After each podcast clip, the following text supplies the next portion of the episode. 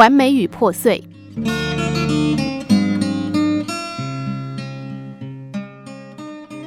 有位朋友指着他手上的镯子说：“完美跟破碎没有一定的界限，全看你从哪个角度去看。”那是一副有金有玉的镯子，两条弯弯的翠玉用纯金镶在一起。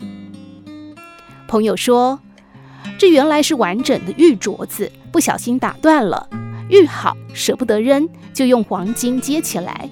你看，不也挺美的吗？”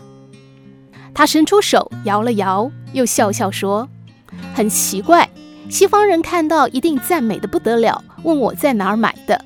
可是碰到了中国人就不一样了，他们看一眼就会露出很奇怪的表情，说一句：‘哦，这是摔断接起来的，对吧？’说完，他又展示另一只手上的翠玉戒指。你瞧，摔碎的那一小块磨了磨，镶成戒指，配成一对。”不是比原来还美吗？我永远不会忘记他所强调的最后那句话：何必猜以前是什么样子？最重要的是现在的完美。聪明的人总是难以获得快乐，因为他们自以为看事情看得透彻，凡事都要分析比较。但快乐却不是透过分析比较得来的。反而有些事情越分析越比较，越让人无法快乐起来。因为任何的人事物一经比较，只会让人看到更多的缺陷与不足。